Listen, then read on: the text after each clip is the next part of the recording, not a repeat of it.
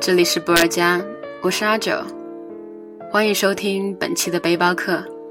背包客第一期节目给大家分享的文章是凤凰的素年锦时，来自于背包十年。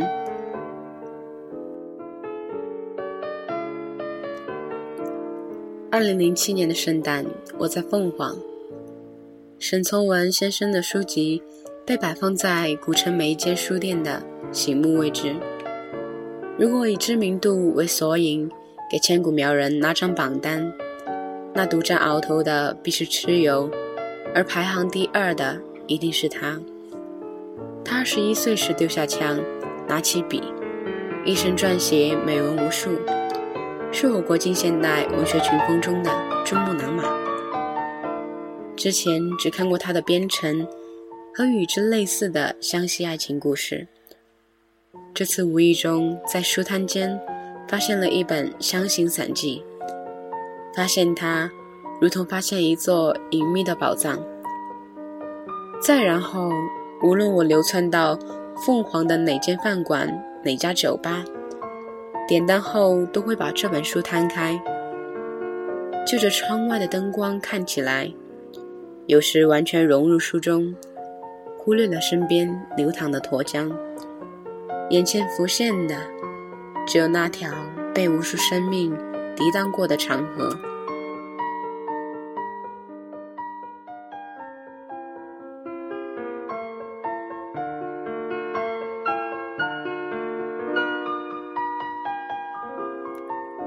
一九三四年初的那个晚冬，刚过而立的沈从文回家探望生病的母亲。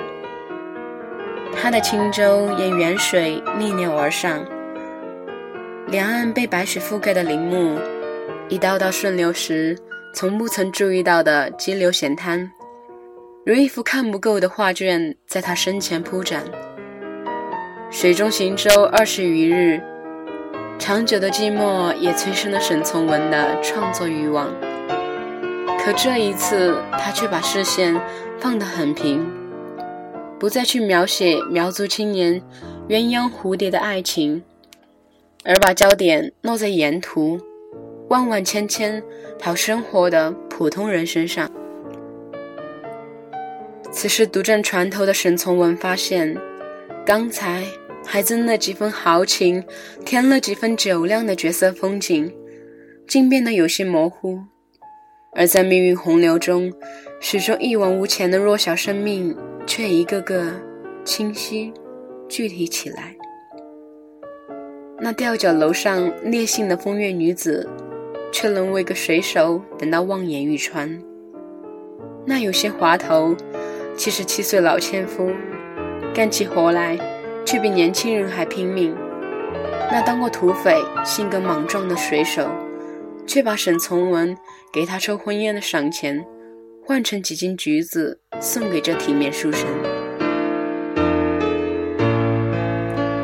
无论妓女、纤夫、水手，他们的影子本来渺小的微不足道，他们的故事本来零碎的称不上故事。他们百年前或百年后的生活可能跟现在一模一样，但他们仍旧忠诚的活着。担负起自己那一份命运，不问所过的是如何贫贱艰难的日子，也从不逃避为求生而应有的一切努力。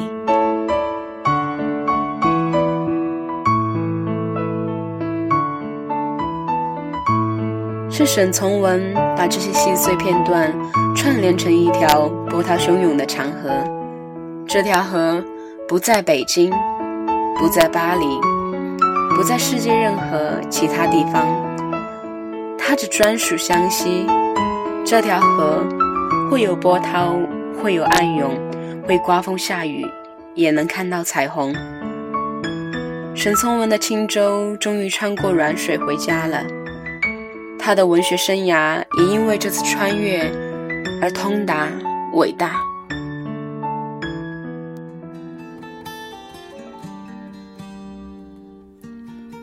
凤凰的素年锦时，沈老的墓碑位于听涛山上，山不算高，终年苍翠，墓碑旁伴着五彩石与野菊花，还有沱江水的日夜流淌。来看望他的人不多，有的低着头，努力回忆着边城往事；有的干脆找个地方坐下，摊开书，无声的读。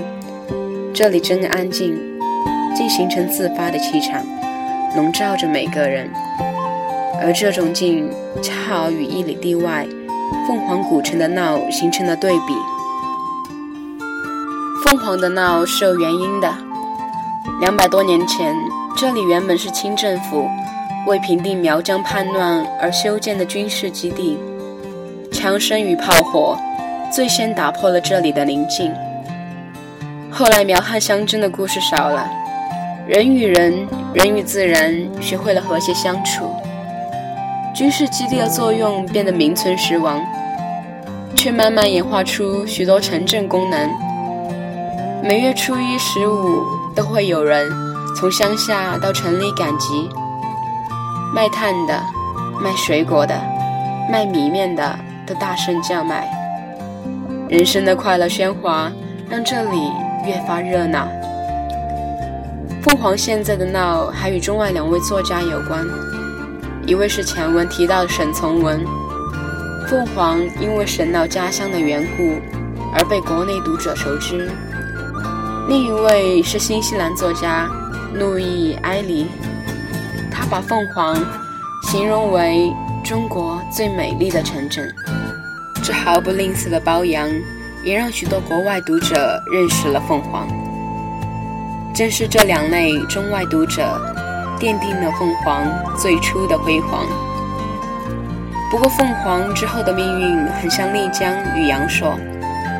被高密度的旅游经济占据，酒吧、餐馆、客栈和各类工艺品店几乎把古城每一条石板路两侧的空间填满。凤凰变得热闹了，从早到晚无止无歇。来凤凰旅行的大致可以分为两种人：第一种先看报纸，从花花绿绿旅游广告中。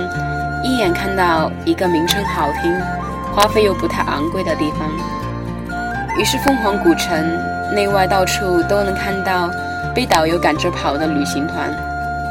另一种人把沈从文当成偶像，把凤凰当成梦想，所以大概去过神脑墓地的人数就正好不多不少，是第二种人的数量。